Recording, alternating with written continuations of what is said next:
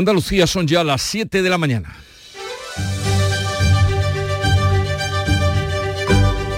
En Canal Sur Radio, La mañana de Andalucía con Jesús Vigorra.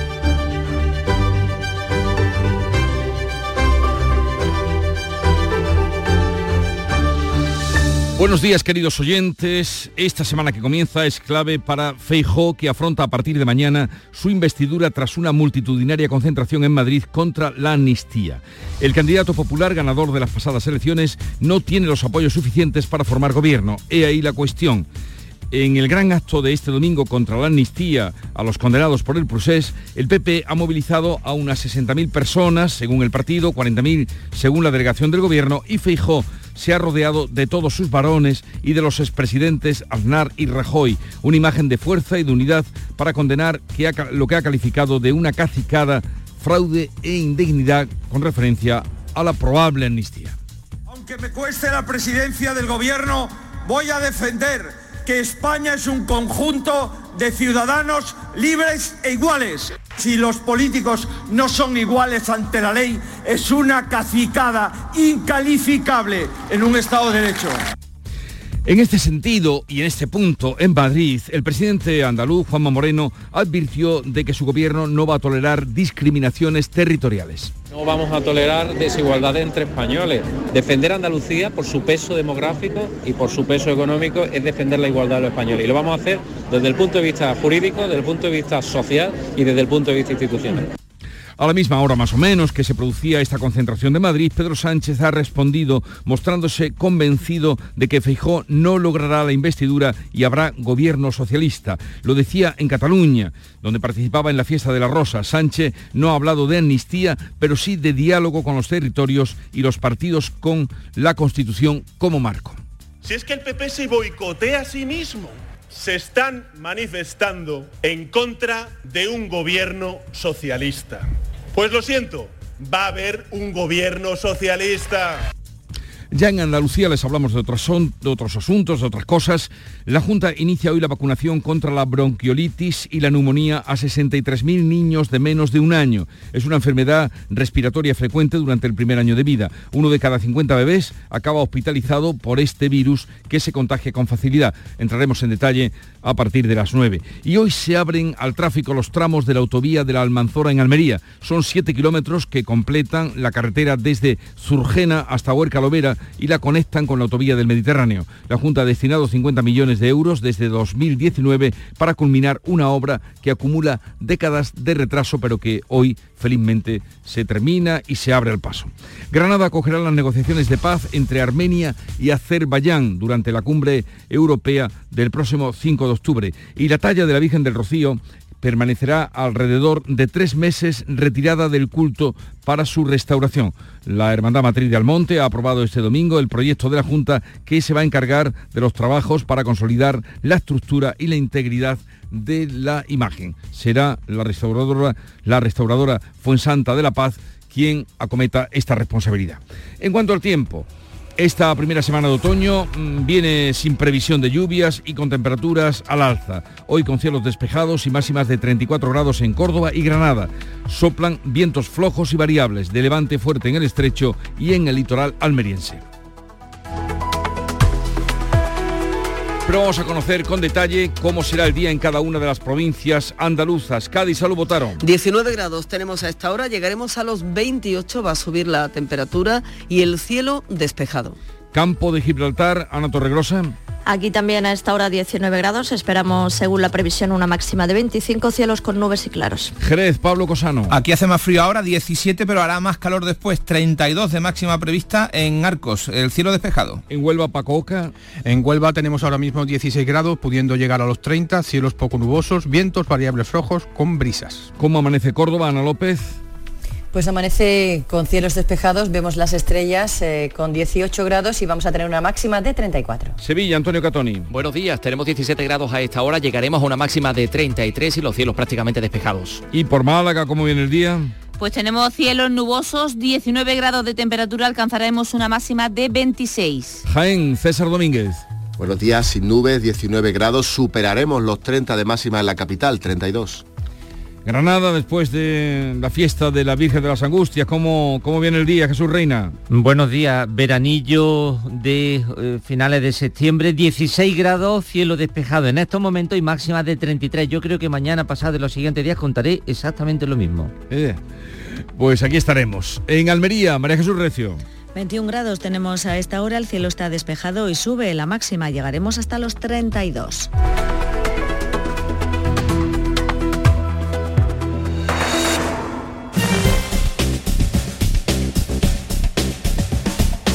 Vamos a conocer ahora cómo se circula por las carreteras de Andalucía. Eh, conectamos con la DGT, nos atiende Lucía Andújar. Buenos días. Muy buenos días. Hasta ahora estamos pendientes de tráfico lento en la entrada de Málaga por las 7 a su paso por Rincón de la Victoria. Al margen de eso, circulación muy tranquila.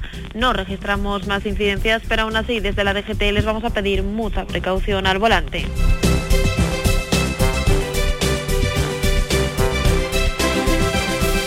Son las 7, 6 minutos de la mañana, sintonizan Canal Sur Radio. Con la Agenda España Digital 2026 todos somos protagonistas de la transformación digital de nuestro país. Da igual si eres Edu, Judith o Aurelio, si tienes 20 u 80 años, da igual tu origen, si eres de campo o ciudad. Bienvenida a España Digital, aquí y ahora. Gobierno de España. Campaña financiada con los fondos Next Generation, Plan de Recuperación. ¿El calor te deja sin fuerzas?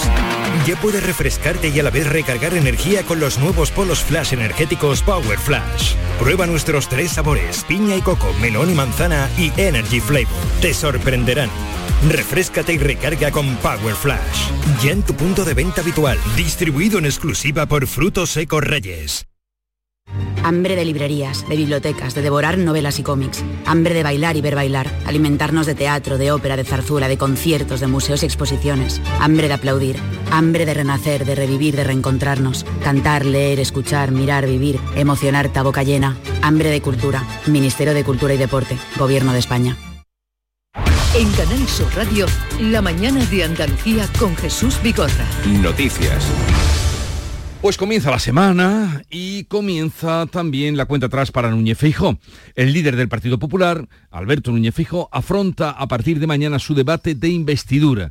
Feijóo llega sin los apoyos necesarios, pero con el respaldo, eso sí, del acto multitudinario contra la amnistía que tuvo lugar este domingo en Madrid. Manuel Pérez Alcázar. Feijó se va a someter mañana y pasado al debate de investidura tras ser propuesto por el rey como ganador de las elecciones. De momento cuenta con 137 votos del PP, los 33 de Vox, el de UPN y el de Coalición Canaria. En total, 172 a falta de 4 para lograr la investidura. Salvo giro de guion, Feijó no logrará el objetivo en primera votación el miércoles ni en segunda el viernes. El líder del PP se ha rodeado este domingo de los expresidentes Aznar y Rajoy, de todos los varones de su y de 60.000 personas que han abarrotado el gran acto contra la amnistía eh, a los presos del Prusés. Feijó lo considera una cacicada, un fraude y una indignidad. Lo que no votó ningún español, al menos el 94% de los españoles, fue un cambio en el régimen constitucional.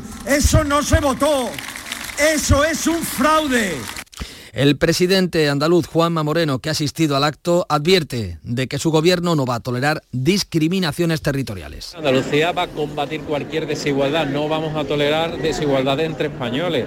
Defender a Andalucía por su peso demográfico y por su peso económico es defender la igualdad de los españoles. Y lo vamos a hacer desde el punto de vista jurídico, desde el punto de vista social y desde el punto de vista institucional. Aznar, que marcó el camino para la movilización, se ha mostrado rotundo.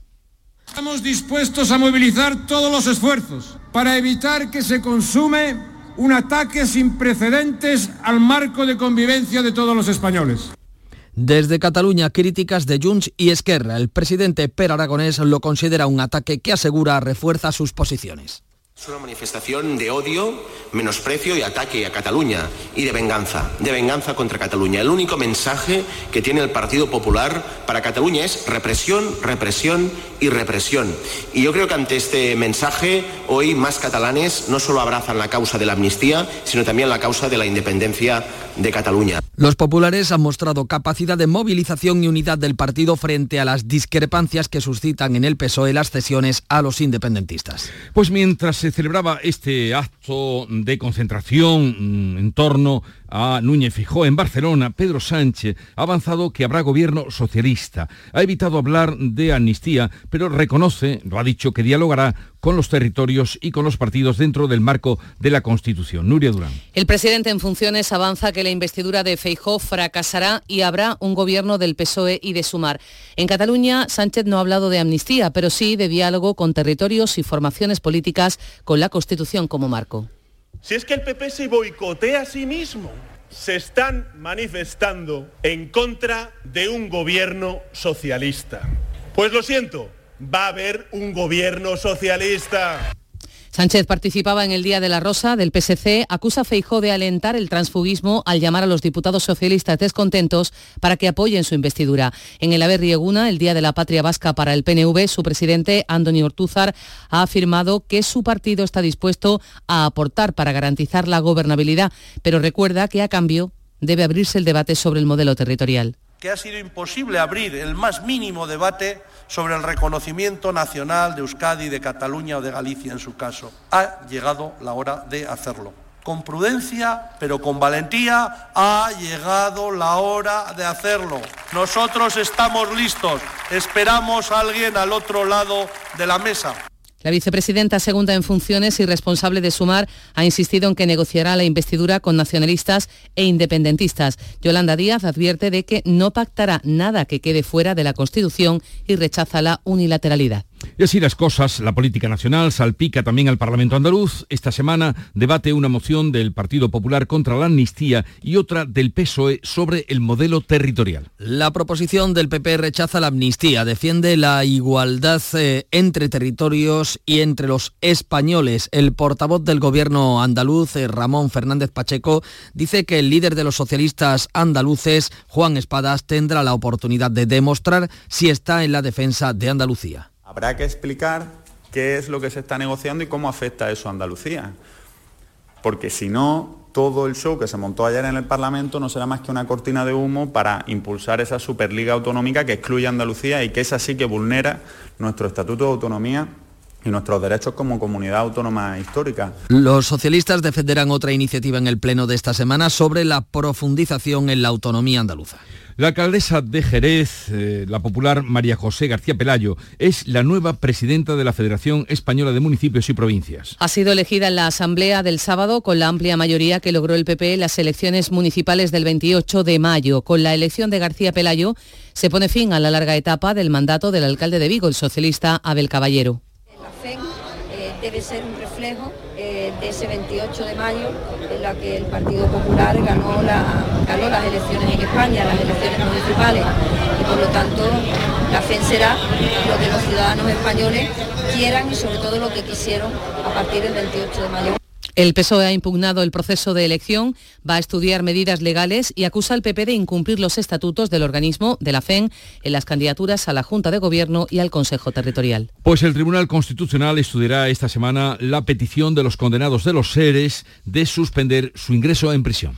Se espera que el Pleno apruebe primero el desestimiento que ha presentado el expresidente Griñán y luego haga suyas las ponencias redactadas por la magistrada progresista Inmaculada Montalbán que avala no conceder las medidas medidas cautelares a los condenados. El Constitucional no suele frenar el ingreso en prisión cuando la pena supera los cinco años.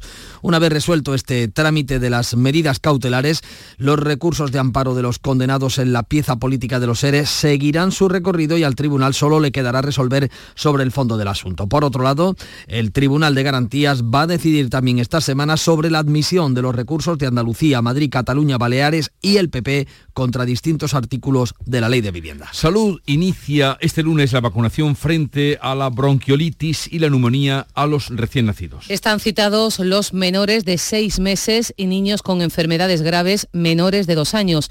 En los casos de niños nacidos entre el 1 de octubre y el 31 de marzo se administrará de manera automática sin que los padres tengan obligación de pedir cita. Hay dispuestas más de 63.000 dosis. La bronquiolitis es una infección vírica que no tiene tratamiento y que colapsa las urgencias en los meses de mayor incidencia. Es frecuente sobre todo en el primer año de vida. Uno de cada 50 niños acaba hospitalizado por esta causa en su primer año. De manera preventiva, la Consejería de Salud inicia la campaña de vacunación para tratar de frenar una incidencia de la enfermedad grave e intentar evitar que muchos niños la sufran. De este asunto vamos a hablar a partir de las 9 de la mañana con Jorge del Diego, es el director general de Salud Pública y Ordenación Farmacéutica y hablaremos de este asunto y también de otras vacunaciones que luego vendrán.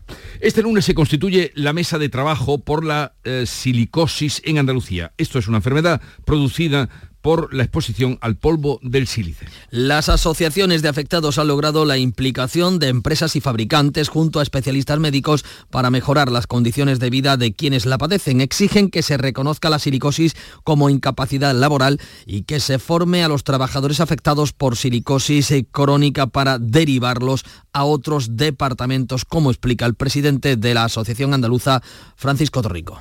Porque mientras los mineros eh, tenían un ambiente de 15, 20 miligramos por metro cúbico en su área de trabajo, aquí tenemos 90 y se han trabajado sin ningún elemento de precaución. Córdoba, Huelva y Almería son las provincias con más casos diagnosticados y la comunidad andaluza junto a la gallega y la castellano-leonesa las más afectadas.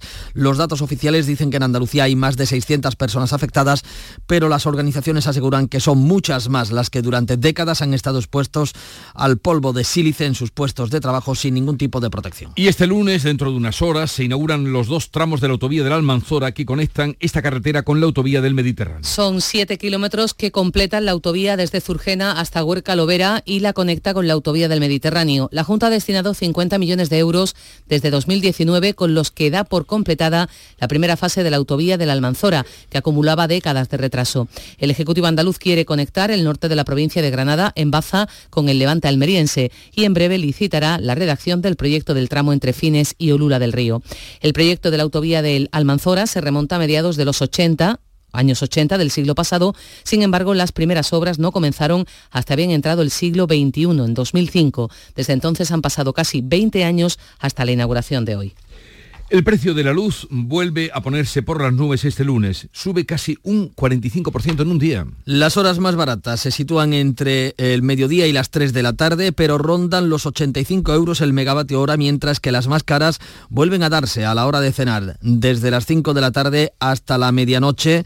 Eh, que estarán, en este caso, entre los 110 euros con picos por encima de los 140, incluso llegando a los 160 euros el megavatio hora. Aumenta el precio de la uva del marco de Jerez, que se sitúa en torno a un euro con 20 céntimos el kilo, el doble que el pasado año. La sequía, el envejecimiento de los viñedos y sobre todo la gran demanda de barricas de roble para la producción de whisky han impactado de forma inédita en la disponibilidad y el precio de la uva.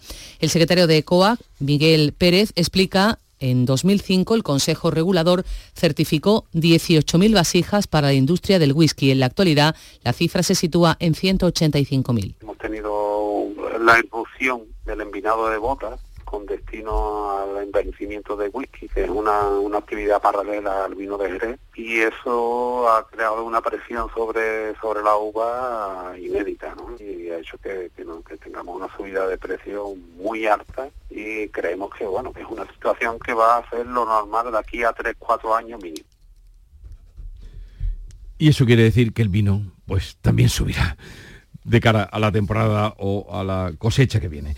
Bueno, la UPA pide a la Junta que intervenga ante la proliferación de aceiteras rellenables prohibidas en bares y restaurantes. Prohibidas desde 2014, algunos establecimientos han vuelto a utilizarlas frente a la subida del precio del aceite de oliva. La ausencia de etiqueta impide ver qué tipo de aceite estamos consumiendo, incluso permite mezclarlos. Francisco Moscoso, vicesecretario de UPA, pide a la Junta que refuerce las inspecciones y sancione esta práctica. Reclamamos a la Junta de Andalucía más controles e inspecciones para evitar en bares y restaurantes el poner a los clientes aceite en envases que no estén autorizados. No vamos a permitir estas acciones en restaurantes ni bares. Una práctica prohibida que tira por tierra el buen nombre del aceite virgen extra. Se investiga como un posible crimen machista la muerte de una mujer de 30 años que ha sido apuñalada en Madrid. La policía busca al agresor. La víctima se encontró en parada cardiorrespiratoria con varias heridas de arma blanca en el rellano de la escalera de un edificio en el barrio de Villaverde. De confirmarse este caso como un nuevo asesinato machista, se elevaría a 49 el número de mujeres asesinadas por sus parejas o exparejas en nuestro país en lo que va de año, ya a estas alturas las mismas que en todo el pasado 2022. Armenia y Azerbaiyán se van a reunir el próximo 5 de octubre en Granada para negociar un tratado de paz sobre la región de Nagorno-Karabaj durante la cumbre europea. La cumbre de Granada va a servir de marco para el encuentro entre el primer ministro de Armenia y el presidente de Azerbaiyán. Abordarán la negociación de un tratado de paz con la presencia del presidente de Francia, el canciller alemán y la presidenta de la Comisión Europea. El diálogo se produce después de que Azerbaiyán se haya hecho con la región de Nagorno-Karabaj de, de mayoría armenia la semana pasada durante un ataque relámpago. Juan Carlos I, el emérito, llega hoy a San Senso para participar en una regata. Es la cuarta visita de Juan Carlos I a España desde su marcha a Abu Dhabi en agosto de 2020. Como en las tres anteriores, se va a alojar con su amigo Pedro Campos y va a participar con el Bribón en la regata del próximo fin de semana. El jueves, el rey el rey Felipe VI acudirá al foro La Toja, también en Pontevedra, pero Zarzuela no ha concretado si habrá un encuentro con su padre. Ambos sí estarán juntos el 31 de octubre en la celebración familiar de la jura de la Constitución de la Princesa de Asturias en su 18 cumpleaños. 7.21 minutos de la mañana, enseguida vamos con la revista de prensa. La mañana de Andalucía.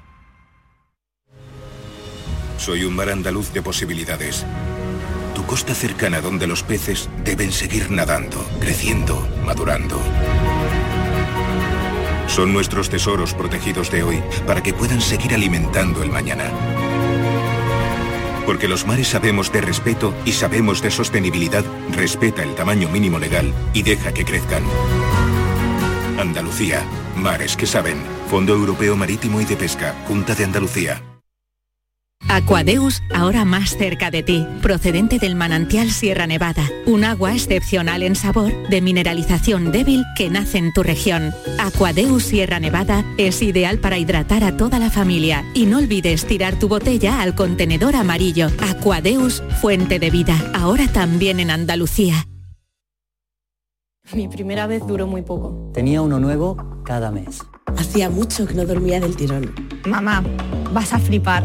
Me han hecho indefinida. Con la nueva reforma laboral, los contratos indefinidos son una realidad. Vivir con tranquilidad es un derecho. Ministerio de Trabajo y Economía Social, Gobierno de España.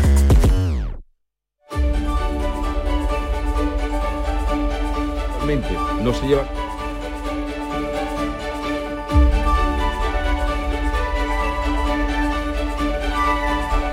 Vamos ahora con Paco Ramón a la revista de prensa. La movilización del PP contra la amnistía está hoy, como pueden imaginar y habrán visto, en todas las portadas de la prensa. Pero ¿cómo dan cuenta de cada uno, cada uno de los periódicos de esa concentración, Paco? Mira, pues a veces dice que el PP toma la calle contra la indignidad de la amnistía. Da por hecho que son más de 60.000 personas las que arroparon a Feijó en un acto en el que los populares, en dice, mostraron músculo territorial y. De hecho, destacan las palabras del presidente de la Junta, de Juanma Moreno, Andalucía va a combatir y no va a tolerar privilegios desigualdad. En la foto, comentábamos antes, se Feijó en medio de los presidentes, Rajoy y Aznar en mangas de camisa. El país, Feijó reivindica su liderazgo antes de la investidura fallida. Los conservadores reúnen a miles de personas en Madrid contra una posible amnistía y el líder del PP, dice el diario de Prisa, empieza a ejercer ya la oposición con un mayor tono de crispación. La foto es muy parecida a la de ABC,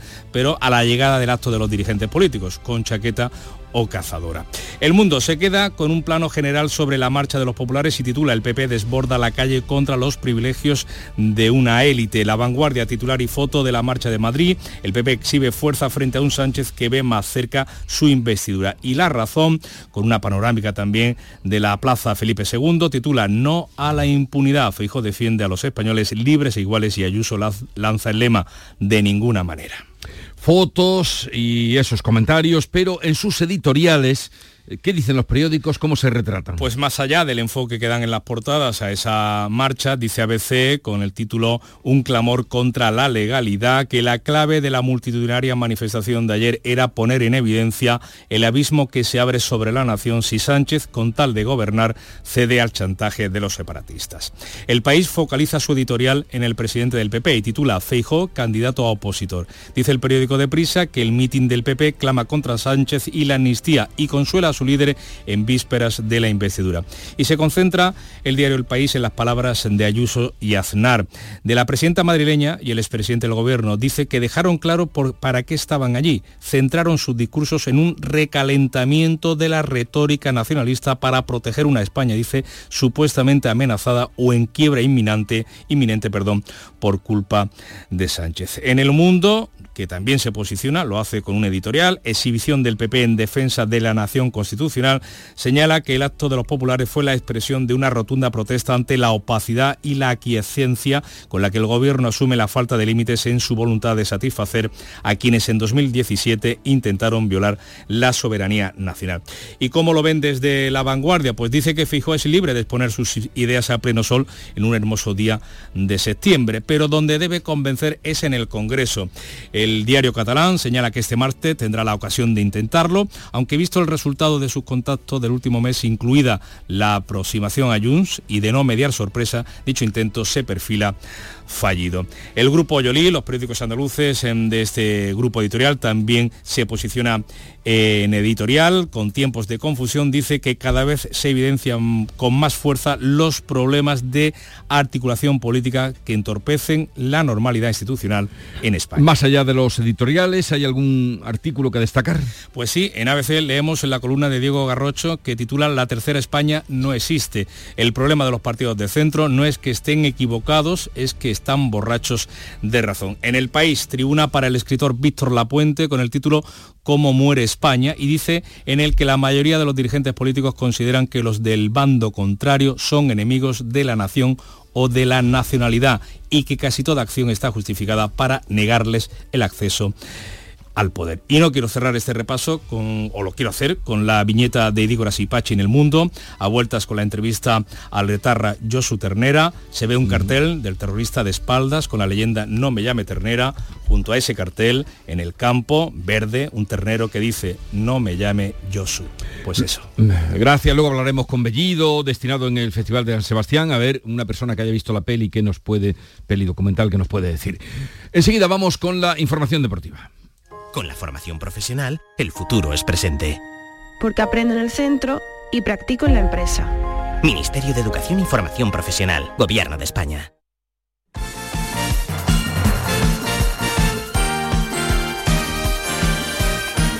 Europa hace historia. Hola Nuria Gaciño, que no te he dicho nada. Hola, ¿qué tal? Muy buenos días. Hace historia en Málaga al ganar su tercera Solheim Cup consecutiva. El equipo formado por las mejores golfistas europeas eh, se impuso en la Solheim Cup, celebrada en la finca Cortesín de Málaga este fin de semana, al equipo estadounidense, con lo que de este modo consiguen retener este trofeo el tercero consecutivo. Las jugadoras europeas no empezaron nada bien en la, en la primera jornada el viernes pasado, pero en la segunda lograron el empate a ocho puntos y ya en la tercera una estelar Carlota Ciganda se hacía con la victoria decisiva en su partida ante la norteamericana Corda. En la Liga Española, todos los equipos andaluces, a excepción del Granada, empataron. El Granada que terminó perdiendo eh, por la mínima en Las Palmas, lo que provoca que siga estando en puestos de descenso, al igual que la Almería que empataba a dos el sábado con el Valencia. También el sábado jugó el Sevilla, que también terminó empatando, aunque a uno en el Sadar frente a Osasuna. Y ayer en el duelo andaluz del Benito Villamarín, empate a uno entre el Betis y el Cádiz. Con estos resultados el Sevilla es el equipo que marca el límite con la zona peligrosa, está fuera de los puestos de descenso. El Betis ocupa el décimo puesto y al Cádiz lo vemos noveno. Los dos con los mismos puntos, con ocho puntos. Por la parte de arriba, cambio de líder. En lo más alto de la tabla clasificatoria se sitúa ahora el Barcelona tras su remontada del sábado frente al Celta de Vigo y tras la derrota anoche del Real Madrid a manos del Atlético de Madrid 3 a 1 pero poco tiempo. Hay para la reflexión porque mañana comienza la séptima jornada en Primera División con un nuevo duelo andaluz en el Sánchez Pijuán a las 7 de la tarde se ven las caras el Sevilla y el Almería. El miércoles a las 9 y media el Cádiz recibe al Rayo Vallecano y el jueves otro duelo andaluz en Los Cármenes, Granada Betis a las 7 de la tarde. Y atentos porque mañana también la selección femenina de fútbol se la juega y juega en Córdoba. Eh, vamos a tener una semana desde luego de lo más apretada. A las 9 de la noche mañana recibe en el Arcángel de Córdoba eh, la selección femenina de fútbol a la selección de Suiza en partido correspondiente a la Liga de las Naciones. Tras ganar a Suecia en el primer compromiso el viernes pasado por 2 a 3, sería muy importante ganar mañana para mantener el primer puesto del grupo. Ya saben que si se llega a la final de esta competición de la Liga de las Naciones se conseguiría plaza directa para los Juegos de París. Llegamos así, siete y media ya de la mañana y enseguida repasamos titulares. Continuamos en la mañana de Andalucía, aquí en Canal Sur Radio.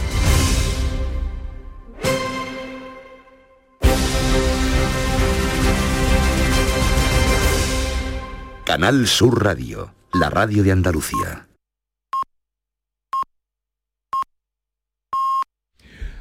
Andalucía son ya las siete, siete y media de la mañana. En Canal Sur Radio, La mañana de Andalucía con Jesús Vigorra. Y con Nuria Durán repasamos en titulares las noticias más destacadas que les estamos contando. Núñez Feijó afronta su investidura tras una multitudinaria concentración contra la amnistía en Madrid. El debate parlamentario comenzará mañana martes, se prolonga hasta el miércoles. El candidato popular busca ser investido presidente del gobierno tras ganar las elecciones, pero sin apoyo suficiente. El PP moviliza a decenas de miles de personas contra la amnistía en Madrid. Sánchez responde desde Barcelona que el futuro gobierno será socialista. La Junta inicia hoy la inmunización contra la bronquiolitis y la neumonía a 63.000 niños andaluces. La bronquiolitis es una enfermedad respiratoria frecuente durante el primer año de vida. Uno de cada 50 bebés acaba ingresado en el hospital porque este virus se contagia con facilidad. La vacuna se administra sin necesidad de pedir cita. Hoy se abren al tráfico dos tramos de la autovía de la Almanzora en Almería. En total son 7 kilómetros que completan la carretera desde Zurgena hasta Huerca Lovera y la conecta con la autovía del Mediterráneo. El gobierno andaluz ha destinado 50 millones de euros desde 2019 para llevar a cabo esta obra que acumula dos décadas de retraso. Acude al acto el presidente de la Junta, Juanma Moreno. Granada acogerá las negociaciones de paz entre Armenia Armenia y Azerbaiyán el próximo 5 de octubre. Aprovechando la celebración de la cumbre europea en la ciudad andaluza, el primer ministro armenio y el presidente azerbaiyano se reunirán en Granada la semana que viene para negociar un tratado de paz sobre la región de Nagorno-Karabaj. La talla de la Virgen del Rocío va a permanecer varios meses retirada del culto para su restauración. La encargada de intervenir en la imagen será la restauradora Fuensanta de la Paz. Los trabajos, que durarán alrededor de tres meses, servirán para consolidar la estructura y la integridad de la imagen. Y en cuanto al tiempo... Ha llegado el veranillo de San Miguel. Esta primera semana de otoño viene sin previsión alguna de lluvia y con temperaturas al alza. Hoy cielos despejados, máximas de 34 en Córdoba y en Granada. Soplan vientos flojos y variables de levante fuerte en el estrecho y en el litoral almeriense. 7.32 minutos de la mañana. Enseguida vamos con las claves económicas del día. Te ayudamos a darle la vuelta a tus ahorros. Descubre lo que puedes conseguir con la cuenta 360 de Cajamar. Y no le des más vueltas. Consulta la información de requisitos y vinculaciones de la cuenta 360 en tu oficina más cercana o en gcc.es barra cuenta 360. Cajamar. Distintos desde siempre. Hambre de librerías, de bibliotecas, de devorar novelas y cómics. Hambre de bailar y ver bailar. Alimentarnos de teatro, de ópera, de zarzuela, de conciertos, de museos y exposiciones. Hambre de aplaudir. Hambre de renacer, de revivir, de reencontrarnos. Cantar, leer, escuchar, mirar, vivir. Emocionarte a boca llena. Hambre de cultura. Ministerio de Cultura y Deporte. Gobierno de España.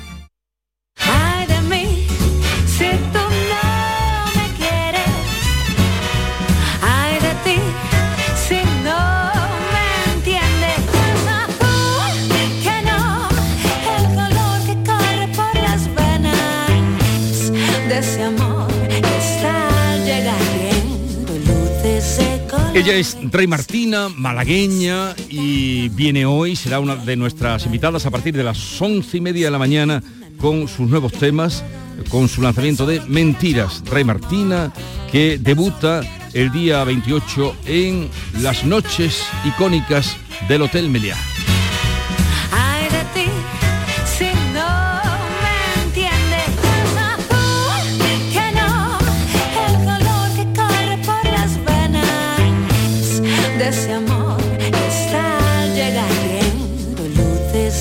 Llegará, ya digo, a partir de las once y media Martina con nosotros y el número uno de Canal Fiesta Radio esta semana es Antonio Orozco.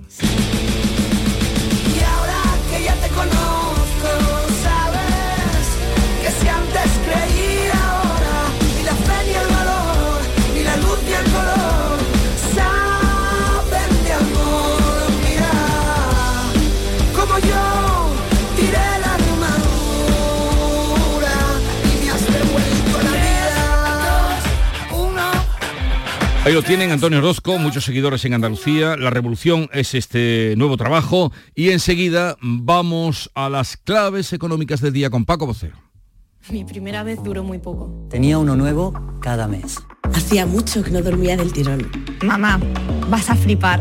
Me han hecho indefinida. Con la nueva reforma laboral, los contratos indefinidos son una realidad. Vivir con tranquilidad es un derecho.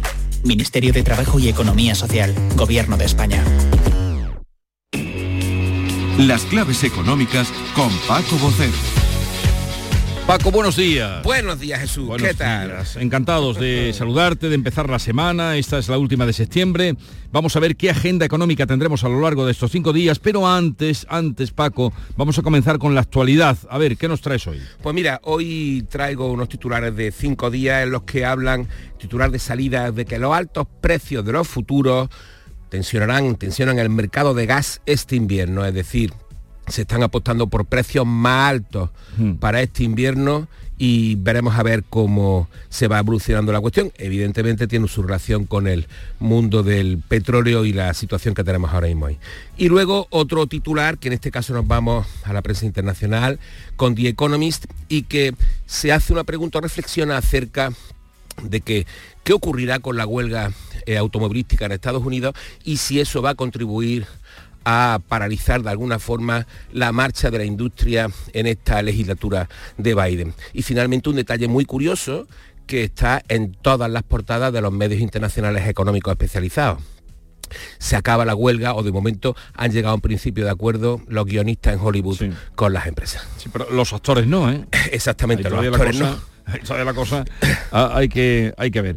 Eh, bien, Paco, agenda para el día de hoy o si quieres adelantarnos algo de esta semana. Exactamente, hoy la semana. Mira, pues sin, sin duda eh, sin duda alguna, la noticia de la semana va a volver a estar en la inflación. El jueves se va a dar a conocer el adelanto del IPC de septiembre en nuestro país y en Alemania. Un IPC que no se espera que baje de ese 2,6% que se registró en agosto por el empuje, como lo hemos comentado antes, de los precios del petróleo que estamos sufriendo en septiembre, entre otras cuestiones, y del que ya veremos cómo queda además también la subyacente que se encuentra en el 6,1%. El viernes seguiremos hablando de inflación porque también se va a publicar el dato adelantado de la zona euro junto con la de Francia. Y recordemos también que la inflación en los países del euro está en el 5,3%, la misma cifra de la subyacente, y que fue determinante para que el BCE prosiguiese subiendo los tipos de interés hace dos semanas.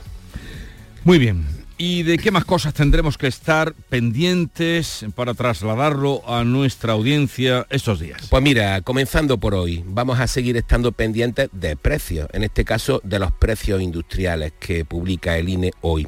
También vamos a conocer hoy varios indicadores de confianza en Alemania, en concreto de las empresas y los inversores. El miércoles lo haremos de los consumidores.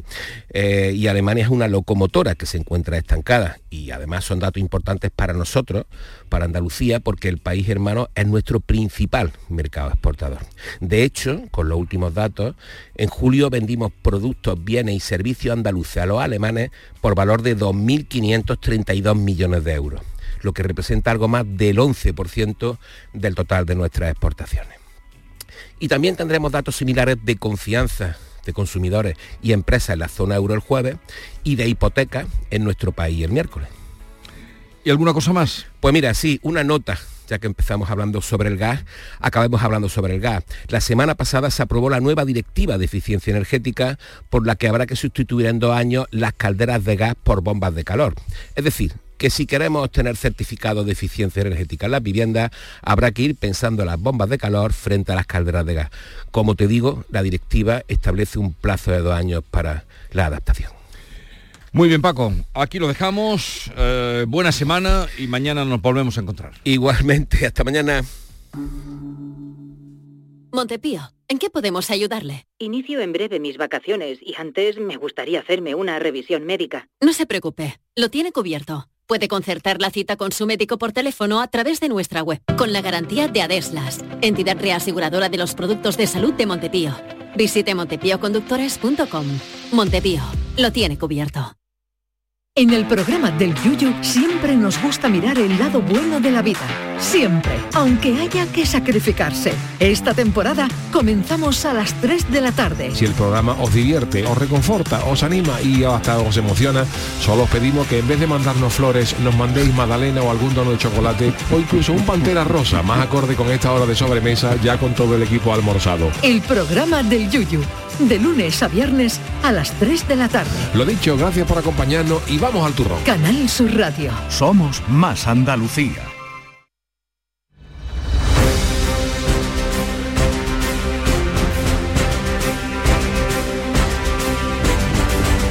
Otras noticias de Andalucía que completan el panorama informativo del día. Hoy comienza en el Palacio de Congresos de Sevilla la primera edición de la feria Auténtica Premium Food, un nuevo evento dedicado a la gastronomía que ha llenado los hoteles de la capital. Antonio Catoni. Sí, bueno, los hoteles es que están al 98% de ocupación durante estos días y se prevé que este evento va- vaya a generar un impacto económico de 11 millones para Sevilla. Lo va a inaugurar esta mañana la consejera de Agricultura Carmen Crespo, el alcalde de Sevilla y hablamos pues de dos días durante los cuales cerca de 200 firmas expositoras van a presentar sus últimas novedades, los productos gourmet ante más de 5.000 directivos de grandes superficies, de distribuidores, de chefs, en fin, con la idea de impulsar una nueva conciencia social de este producto, del, producto premium gourmet y, y promover también la dieta mediterránea. En Jaén, satisfacción por los datos al cierre de eh, las sesiones que se han dedicado a Ibercaza, César Domínguez. Sí, satisfacción en Ifeja entre los expositores por la respuesta del público y es que han pasado por la feria 11.500 personas. Faltan números definitivos, pero como decimos, las cifras del negocio, el desarrollo de actividades son óptimas para la institución ferial y para los cazadores que 15 años después de la primera edición siguen teniéndola como referencia. Juan Antonio Herrera es delegado de la Federación de Caza en Jaén. Este referente y este evento eh, es que es primordial para empezar bien una temporada. Estamos todos los cazadores esperando año tras año para que comience nuestra edición de, de Ibercaza. Dicho queda. Hoy es fiesta en San Fernando, donde ayer se entregó el premio Cortes de la Real Isla de León al Comité Olímpico Español. Salud, votaron. Hace ya 213 años del juramento de las Cortes, con el tradicional acto en el teatro del mismo nombre, la alcaldesa Patricia Cavada entregó al presidente del Comité Olímpico Español ese premio Cortes de la Real Isla de León, que reconoce la contribución del COE y el Movimiento Olímpico Nacional e Internacional al fomento del deporte, su labor integradora y de transformación social. Escuchamos a Alejandro Blanco, presidente del COE. Para mí es especial y para el Comité Olímpico especial. El día que recibí tu llamada diciendo que nos habías concedido el premio, yo pensé que era una broma, que no, me lo creía. Decía, esto no puede ser real, ¿no? Porque una institución eh, como el Ayuntamiento de San Fernando, un premio que conmemora ese hecho tan importante para la historia de España, que reconozca al Comité Olímpico Español, para nosotros es lo que escribiese alcanzar la excelencia. Después del gran día, hoy festivo, como decías, en San Fernando, con posibilidad todavía, por ejemplo, de disfrutar de la Feria de la Tapa. Tres fallecidos en accidente de tráfico en un túnel de la A7. No se sabe la causa. Ayer eh, ocurrió a las 4 de la tarde. Jesús Reina.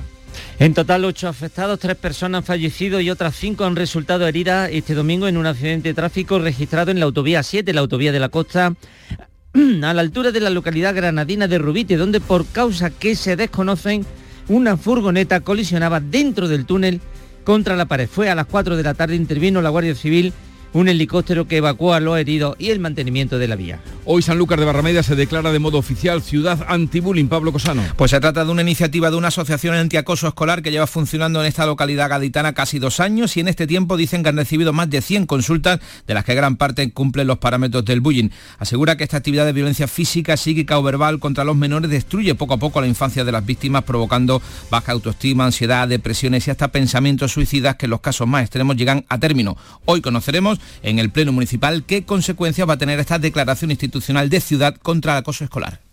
El corto Leo del cineasta navarro Sergio Postigo Cruz se hizo este fin de semana en el Teatro del Jardincillo de Cabra con el premio Canal Sur a la creación audiovisual andaluza Ana López.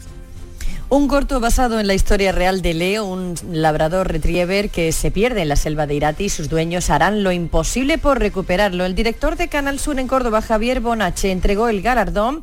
La hermana del ganador lo recogió. Lo más importante y los auténticos dos protagonistas que son Thor, el perro actor que ha sacado para adelante esta historia, y, y por supuesto Leo, el otro perro, el auténtico porque ha vivido una gran hazaña y nos ha dejado contarla.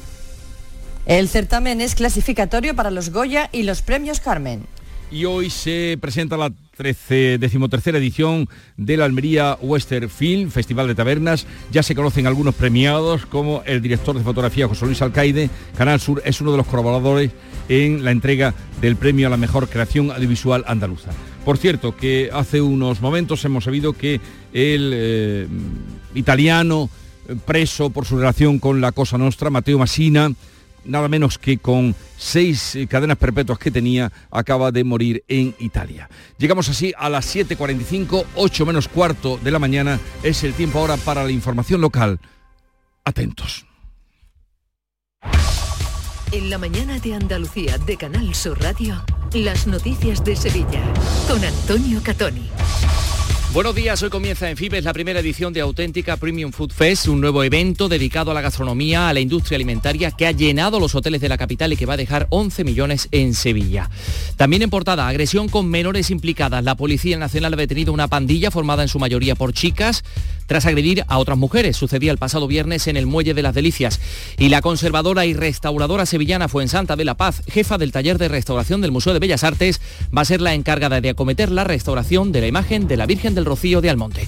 El tráfico.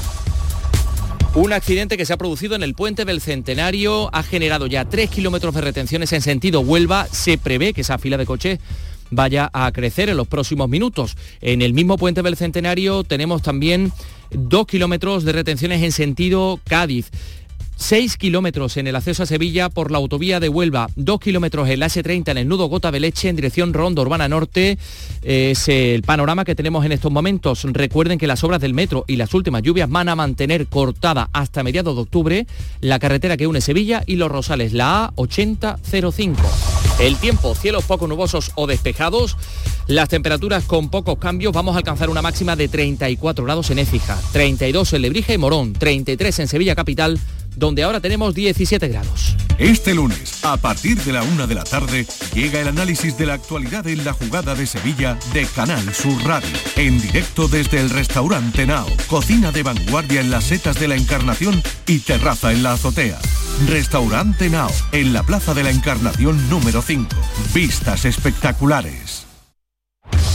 En Canal Sur Radio, las noticias de Sevilla. Esta mañana se inaugura en Fibes, en el Palacio de Exposiciones y Congresos, la primera edición de Auténtica Premium Food Fest, el nuevo evento dedicado a gastronomía, a la industria alimentaria, que ha contribuido a que los hoteles de la ciudad alcancen el 98% de ocupación estos días y que va a generar un impacto económico de 11 millones para Sevilla. Como decimos, lo van a inaugurar esta mañana la consejera de Agricultura y el alcalde de Sevilla. ¿Y de qué va esto? ¿De qué va el Auténtica Premium Fest? Informa Rosa Rico. Durante dos días, cerca de 200 firmas expositoras presentarán sus últimas novedades y productos premium gourmet ante más de 5.000 directivos de grandes superficies, distribuidores, tiendas gourmet o chefs de alta gastronomía, con el objetivo de impulsar una nueva conciencia social del producto premium gourmet y su origen y promover la dieta mediterránea. También les contamos que el ayuntamiento autoriza la construcción de 269 viviendas en la antigua algodonera Virgen de los Reyes, 160 de ellas de protección oficial. El delegado de urbanismo Juan de la Rosa ha explicado que la puesta en marcha de estas primeras construcciones revela el buen ritmo de la operación para transformar este antiguo recinto en una nueva área residencial. Sin duda, la puesta en marcha de estas primeras construcciones de viviendas revelan el buen ritmo urbanístico que se está produciendo para transformar este antiguo recinto industrial en una nueva y moderna área residencial en la zona este de Sevilla. Casi mil viviendas que suponen una inversión global en torno a los 65 millones de euros. Las noticias de Sevilla. Canal Sur Radio. 748. La Policía Nacional ha detenido a una pandilla de menores, en su mayoría chicas, por agredir el pasado viernes a otras mujeres. Esto sucedía en el Muelle de las Delicias. Una de las agredidas esperaba a sus amigas cuando se le acercó el grupo de menores para pedirle dinero. Ella contestó varias veces que no tenía y entonces tras amenazarla comenzaron a darle golpes. Así lo contaba a Canal Sur Radio Javier, el novio de esta joven agredida. La rodearon y empezaron a pedirle cada vez con más con, con, mayor tono de amenaza esos 5 euros. Una de ellas, la que parecía la líder, pues esa vez que es la última que se negó, ya empezaron a, agredirla, empezaron a darle de, de, golpes, a tirarle de los pelos, a arrastrarla por el suelo, que por eso tiene esas heridas en la rodilla. Incluso una vez en el suelo, una de ellas empezó a darle, a darle patadas. La policía detuvo a los agresores horas después de lo ocurrido y según Javier fueron más las agredidas esa noche. Y nos confirmó que, eso, que habían sido, de, habían sido detenidas sobre las 10 de la mañana, que les habían incautado eh, dinero robado y demás. También nos lo confirmó una de las afectadas que nos, contactó por Instagram a raíz de ver también ese tuit nos comentó eso, que a su grupo de amigas también le había pasado, que tenía constancia de que le había pasado también a otras chicas. Al margen, este fin de semana se han registrado numerosos botellones en toda la ciudad, algo habitual al inicio del curso universitario. Muchas protestas de vecinos e intervenciones de la policía local que no puede abarcar el gran número de llamadas. Por ejemplo, este de la calle Tarfia, en el Distrito Sur, a espaldas del seminario, donde es habitual la concentración de menores para beber alcohol. Ruidos y molestias que denuncia la Asociación de Vecinos Puerto de Sevilla. Su presidente Diego de Caral eh, explica lo que ocurre cada fin de semana. Suelen llegar como a las 7 de la tarde, van llegando, van llegando y hasta las hasta la una de la noche o dos no se van. Lo que hay que buscar es una solución de verdad global al problema de las botellonas en toda, en toda la ciudad. Y estamos hablando de niños de 14 años que están tomando pues, cinco o seis copas cada, cada, cada día que sale. Quedan 10 minutos para las 8 de la mañana. Plaza de Toros de Sevilla, Empresa Pajés. Tres carteles de lujo te esperan en San Miguel. Las mejores ganaderías y los mejores toreros de la temporada vuelven a la maestranza. Hermanos García Jiménez, Victoriano del Río, Grande, Morante, Roca Rey, Manzanares, Pablo Aguado, Castella, Talavante, Daniel Luque y la histórica despedida de los ruedos de El Juli. Venta de localidades en las taquillas oficiales de 10 a 14 y de 18 a 21 horas y en lamaestranza.es. Patrocinado por Caja Rural del Sur. En Canal Sur Radio, las noticias de Sevilla. Los daños más importantes era que tenía mucha acumulación de polvo, que es normal por la altura que tiene, que está casi a 12 metros de altura.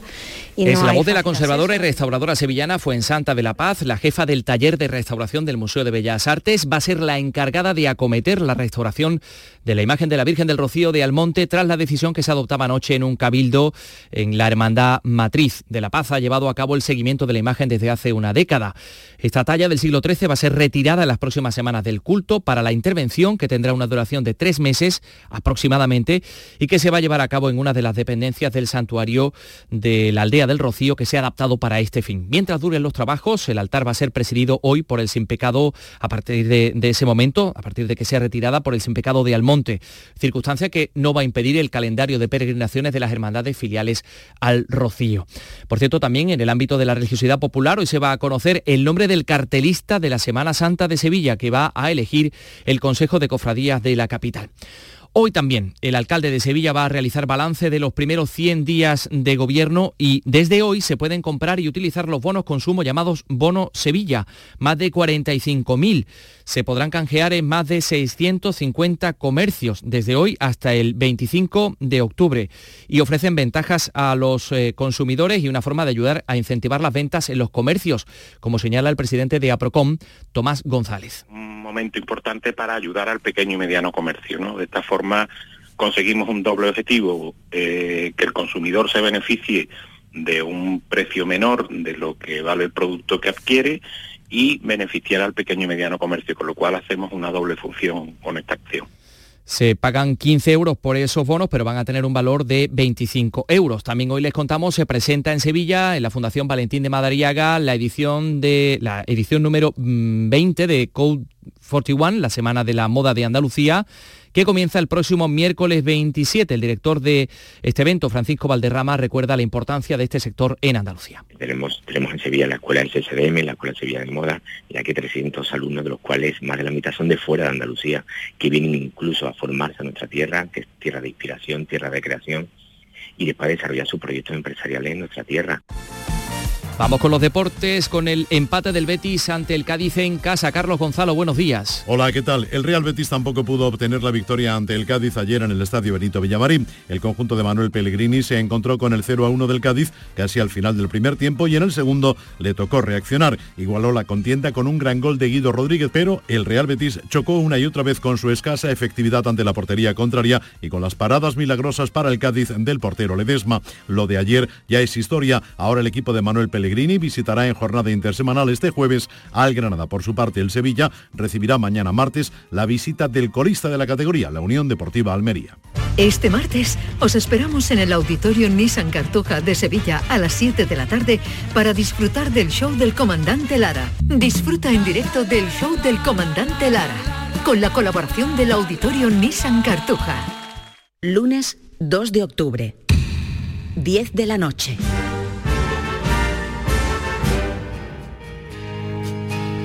Y de cara al Festival Interestelar Sevilla 2024 se confirma la presencia de Amaral.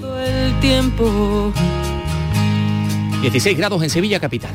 Hasta quedarnos sin aliento. Escuchas La mañana de Andalucía con Jesús Vigorra, Canal Sur Radio. Aquadeus, el agua mineral natural de Sierra Nevada, patrocinador de la Federación Andaluza de Triatlón, les ofrece la información deportiva.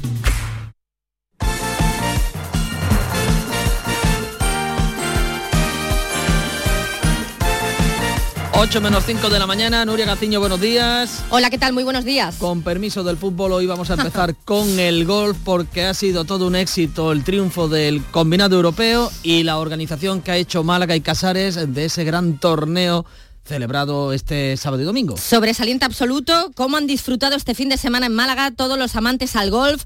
El equipo formado por las mejores golfistas europeas se impuso en la Solheim Cup celebrada en la finca Cortesín al equipo estadounidense, con lo que de este modo consiguen retener ese trofeo, el tercero ya consecutivo. Y es que no empezaron nada bien con ese rotundo 4 a 0 para las norteamericanas en la primera jornada, la del viernes. Al día siguiente las europeas lograron empatar a 8 y el desenlace final fue ayer de auténtico infarto. El equipo europeo necesitaba llegar a los 14 puntos para retener la copa y todo se decidió en los últimos partidos con papel destacado para la sueca Caroline Hedwall y sobre todo para la española Carlota Ciganda, que logró dos milagrosos verdes en los hoyos 16 y 17 frente a la norteamericana Corda. No podía estar más feliz Carlota Ciganda, que ha agradecido la excelente organización de la Solheim Cup en Málaga. Muy contentas todas de, jugar aquí. Yo creo que a todas les gusta mucho España. El hotel ha sido increíble. La verdad que nos han cuidado muy bien. El campo también, Finca Cortesín, un sitio muy bonito. La verdad que ha hecho buen tiempo y creo que todo ha salido muy bien. Y en el último pad, sinceramente, no me acuerdo mucho de lo que ha pasado. La he metido y luego yo creo que, he tirado el pad y me he puesto ahí a abrazar con Álvaro, creo tengo un poco de, no, no, no, no me acuerdo, pero ha sido increíble y es una semana que no la voy a olvidar nunca. Del éxito del golf a la decepción de los equipos andaluces en primera, donde todos empataron, a excepción del Granada, que perdió Las Palmas por la mínima. Derrota en el último suspiro y eso que el equipo dio muestras de mejoría. Antonio Puertas confía en que la victoria llegue pronto para desterrar fantasmas de la cabeza. Hemos cambiado un poco e-, esa cara, pero nos hubiese gustado terminando, terminarlo con, una victoria para, que se nos quiten ya todas todas las tonterías que, tenemos en la cabeza de, que, si nos meten muchos goles, de que si tal, y, y darle la vuelta a esta situación. Una pena la derrota de la que se responsabiliza al 100% su entrenador Paco López. Pues raya, pues enfado normal, normal, lo mismo que de cómo estamos ahora. Son momentos después del partido de perder de la forma que hemos perdido, una lástima con, todo el desgaste que hemos hecho defensivo, que a Las Palmas 11 contra 11 apenas les, les hemos dejado generar absolutamente nada. Hemos tenido nuestras opciones, pero lamentablemente los cambios, mi decisión en los cambios ha sido horrorosamente mala y ese es el motivo por, el que hemos perdido. El Granada sigue estando en puestos de descenso, al igual que la Almería que empataba dos el sábado con el Valencia, una Almería que juega bastante bien al fútbol, pero no hay manera de que llegue la primera victoria de la temporada. También el sábado jugó el Sevilla, que también terminó empatando a uno en el Sadar frente a Osasuna y ayer en el duelo andaluz del Benito Villamarín empate a uno entre el Betis y el Cádiz. El Betis pudo ganar, pero lo impidió con Ledesma bajo los palos te someten mucho, en la segunda parte fue más claro el sometimiento por ahí de ellos. Nosotros apostamos un poquito más a la transición que no, no se nos terminó dando porque fueron ellos un poquito mejor con pelota en circulación, pero bueno, ya está, nos llevamos un punto y estamos muy contentos. Le desmada por bueno el punto, mientras que a Isco le sabe a poco. Una pena que, no haya podido ese gol, que no haya podido marcar mi primer gol aquí en casa y, bueno, un punto que, que nos sabe a poco y, y a seguir trabajando. Con estos resultados, el Sevilla es el equipo que marca el límite en la zona peligrosa, el Betis ocupa el décimo puesto y al Cádiz lo vemos noveno. Por la parte de arriba, cambio de líder es ahora el Barcelona, gracias a su remontada del sábado y a la derrota anoche del Real Madrid frente al Atlético de Madrid. Pero poco tiempo hay para la reflexión. Mañana comienza la séptima jornada en primera con un nuevo duelo andaluz en el Sánchez Pijuán Sevilla-Almería y atentos también mañana porque juega la selección femenina de fútbol en Córdoba frente a Suiza, Liga de las Naciones. Aquadeus, ahora más cerca de ti, procedente del manantial Sierra Nevada, un agua excepcional en sabor, de mineralización débil que nace en tu región. Aquadeus Sierra Nevada es ideal para hidratar a toda la familia y no olvides tirar tu botella al contenedor amarillo. Aquadeus, fuente de vida, ahora también en Andalucía. Canal Sur Radio, la radio de Andalucía.